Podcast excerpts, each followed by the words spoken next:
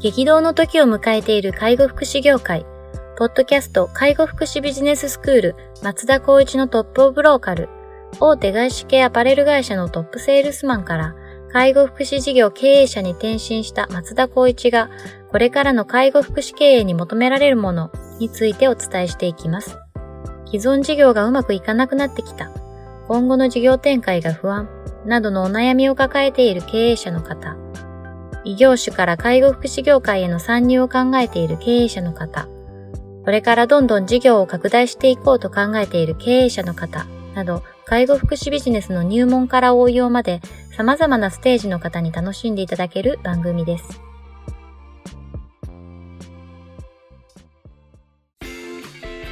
こんにちは。ナビゲーターの松本慎二です。ポッドキャスト介護福祉ビジネススクール松田光一のトップオブローカル。トップオブローカルとは介護福祉事業において地域に密着し、地域に愛されることで地域のナンバーワンになることです。松田さん本日よろしくお願いします。お願いします。えー、今日もですね、お便りいただいておりますので、早速いきたいと思います。えっ、ー、と、有料老人ホームの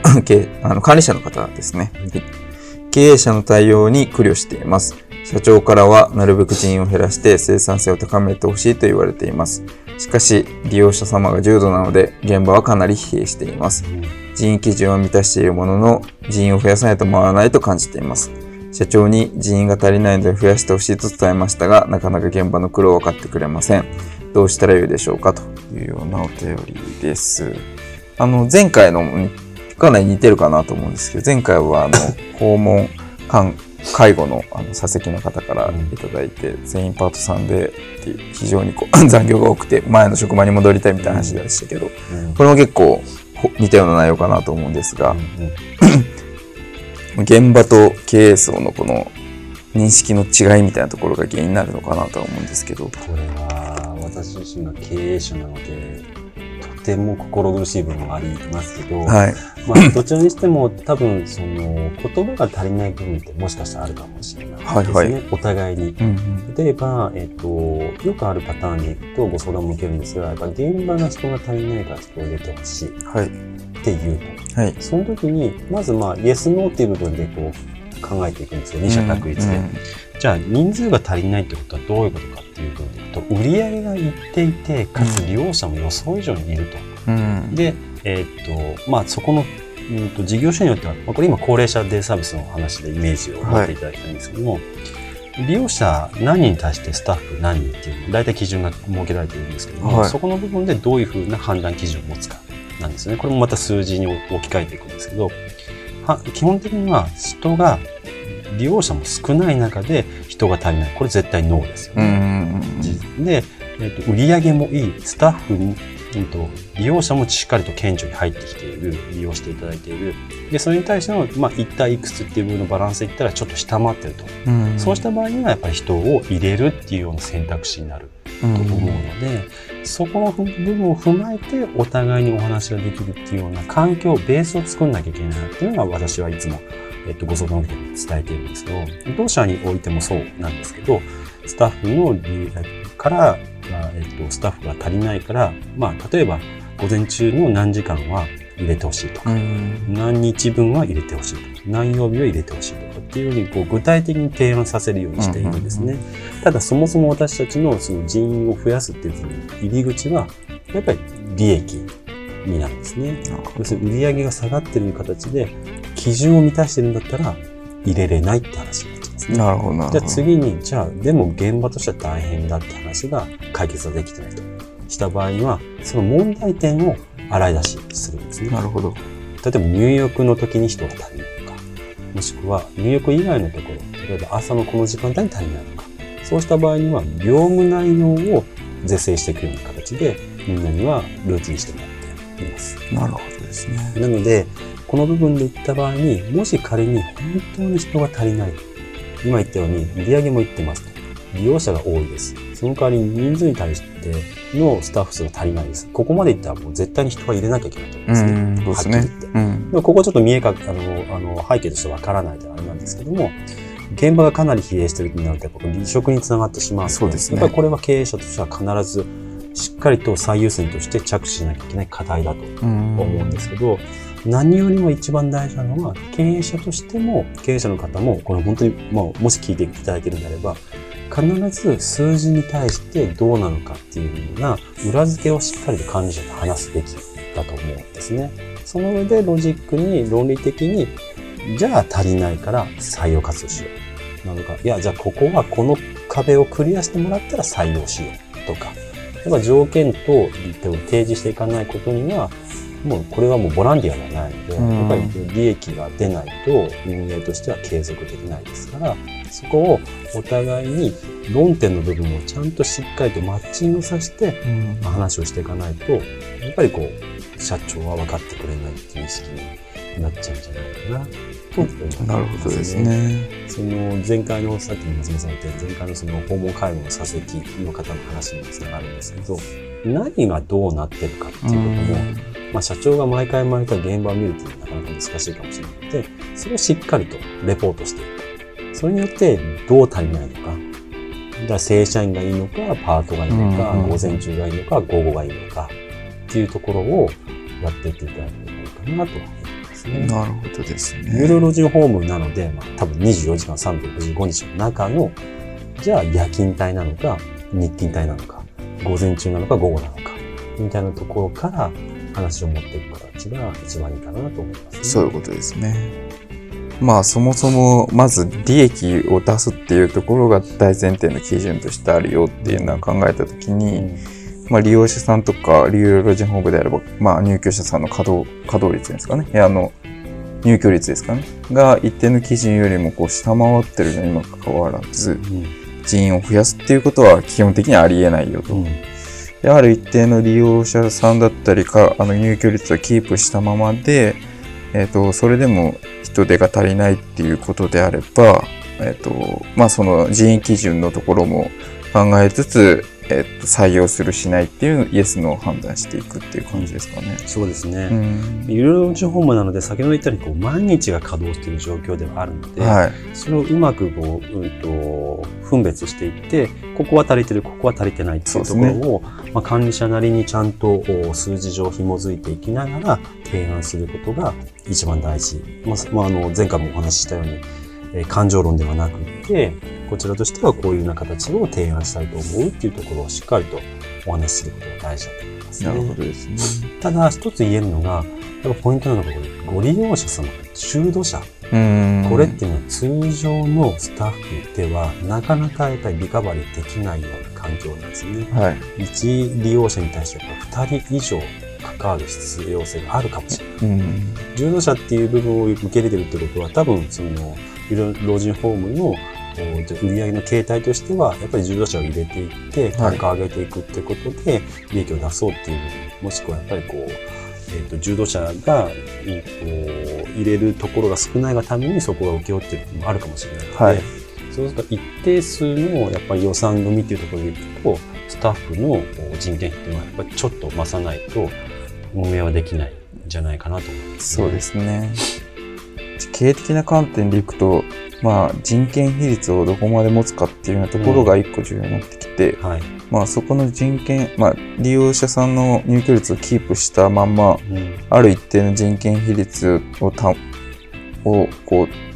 取るってなった時に、まあ、人件費の総額みたいなのが出てきて、うん、まあ、その中でのきっとやりくりって話になると思うんですけど、まあ、そうするとこう過度に人を抑制しすぎるのも良くないし、離職につながるので、うん、だからといってこう現場の意見ばかりを聞いて増やしすぎるのも利益の観点からダメだってなると、うん、じゃあある一定の人件費基準に達してるのに回りませんっていう話が出てくると、うん現場の改善に着手していくっていうような形になるってことですかね。あの重度者のユーロロージホームのところに携わるとなると僕が大体数字だけの話ではい、大体人件費比率っていうのは40%台。なるほど。中盤から後半と言われてるんですけどプラス3%ぐらい要するにその大変なところのリカバリーするようなパートさんを採用するっていう観点で、はい、3%ぐらい予算として入れておくとちょっとその今言った大変だっていう声が少なくなってくるんじゃないかなっていうちょっと肌感覚になっちゃいますけど、はい、それはあって。なるほど。だからユーロロジーホームで柔道、やっぱりこう今柔道家を目指しなさいみたいなことを結構まあコンサルティングの方々ってよく言ったりするんですけど、ね、まあそこは受け入れのスタッフのスキルを見た上での判断にはなりますけど、やっぱり必要なのは柔道者の受け入れだと思うので、そうなった場合には人件費比率はちょっと上げた方が、なるほど。ただ、その、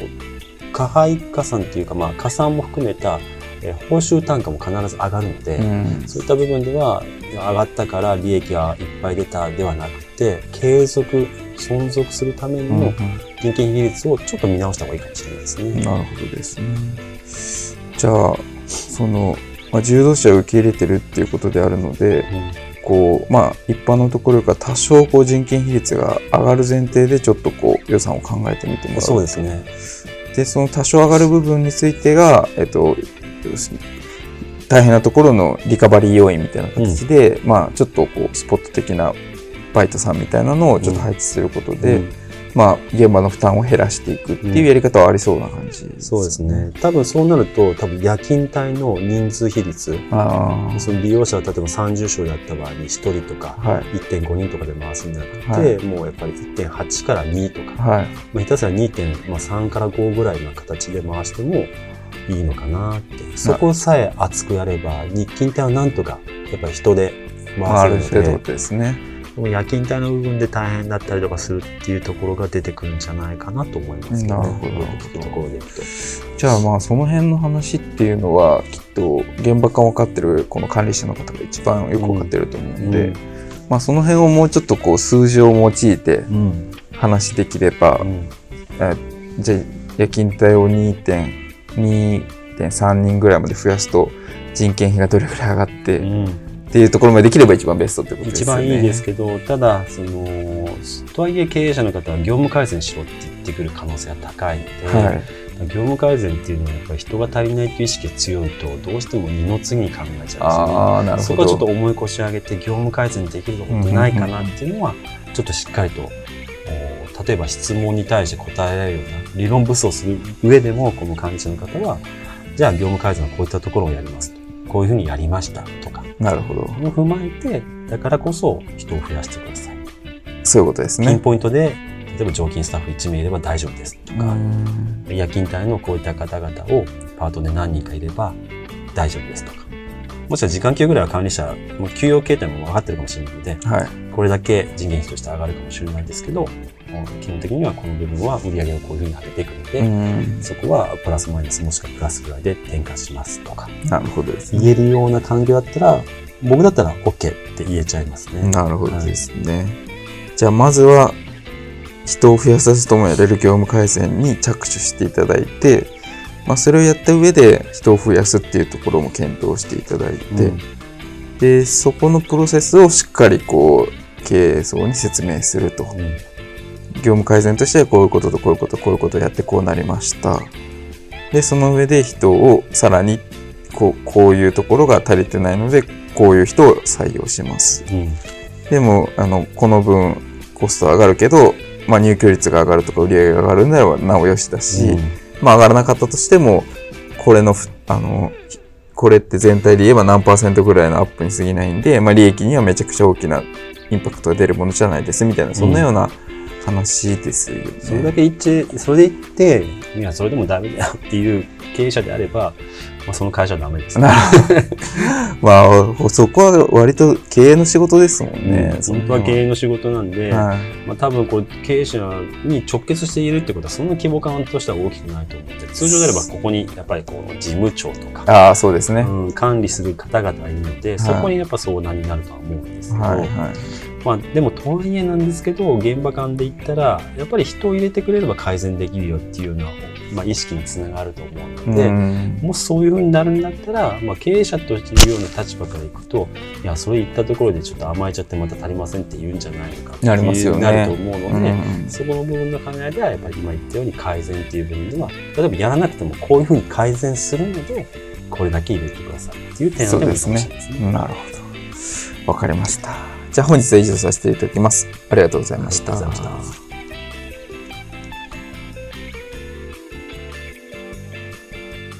ポッドキャスト介護福祉ビジネススクール松田光一のトップオブローカル番組では介護福祉サービスに関するご質問を当番組の専用ウェブサイトより募集しております。番組 URL よりサイトへアクセスし、質問のバナーから所定のフォームへ入力の上送信をお願いします。URL は http tol.sense カッコセンスハイフン world カッコワールド .com カッココムになります。